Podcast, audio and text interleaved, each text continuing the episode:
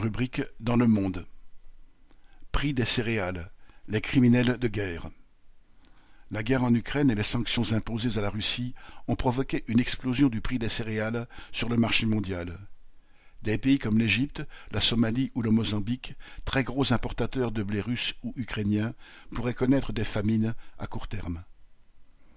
L'Ukraine et la Russie sont des greniers pour la planète. Ils fournissent 30% des importations mondiales de blé et 17% du maïs.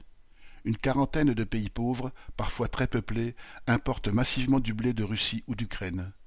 Pour l'alimentation, comme pour toutes les marchandises, la guerre actuelle met en lumière l'interdépendance de tous les pays. Une fermeture durable de la mer Noire, par où transitent les céréales, une réduction voire une impossibilité de réaliser les semis de printemps en Ukraine à cause de la guerre, le refus de la Russie de livrer son blé en rétorsion aux sanctions que les Occidentaux lui ont imposées pourrait provoquer une pénurie de céréales. La menace est réelle, mais en cette fin d'hiver, les récoltes ont été engrangées, une large partie des stocks ont quitté l'Ukraine, et pourtant, depuis le 24 février, le cours du blé a augmenté de 35%.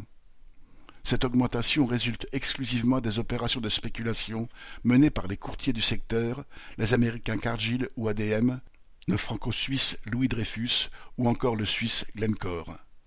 Anticipant sur d'éventuelles pénuries, pariant sur la prolongation de la guerre, ils achètent à la bourse de Chicago ou de Genève, puis revendent avec une plus-value des stocks de blé déjà récoltés.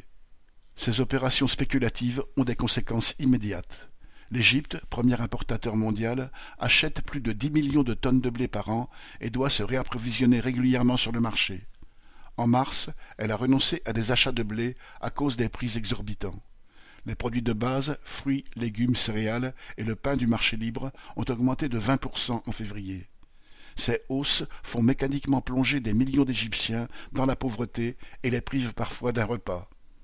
Au Mozambique, le prix de la tonne de blé est passé en un mois de 300 à 450 dollars. Au prix du blé s'ajoutent ceux du pétrole et du gaz, indispensables pour moudre la farine, fabriquer les pâtes ou d'autres aliments. En quelques semaines, le prix du pain a augmenté de 12%. Le secrétaire général de l'ONU redoute, un ouragan de famine en Afrique l'Égypte, le Mozambique et des dizaines d'autres pays pauvres avaient connu des émeutes de la faim en 2009 et 2010 après la crise des subprimes. Les surcoûts imposés par les spéculateurs, véritables criminels de guerre, contraignent les gouvernements de ces pays à s'endetter un peu plus auprès du FMI pour financer leurs importations et à sacrifier d'autres dépenses utiles à la population. Les dirigeants occidentaux prétendent punir Poutine et les oligarques avec leurs sanctions économiques. En réalité, ceux qui paieront sont les travailleurs et les pauvres, en Russie comme dans le monde entier. Xavier Lachaud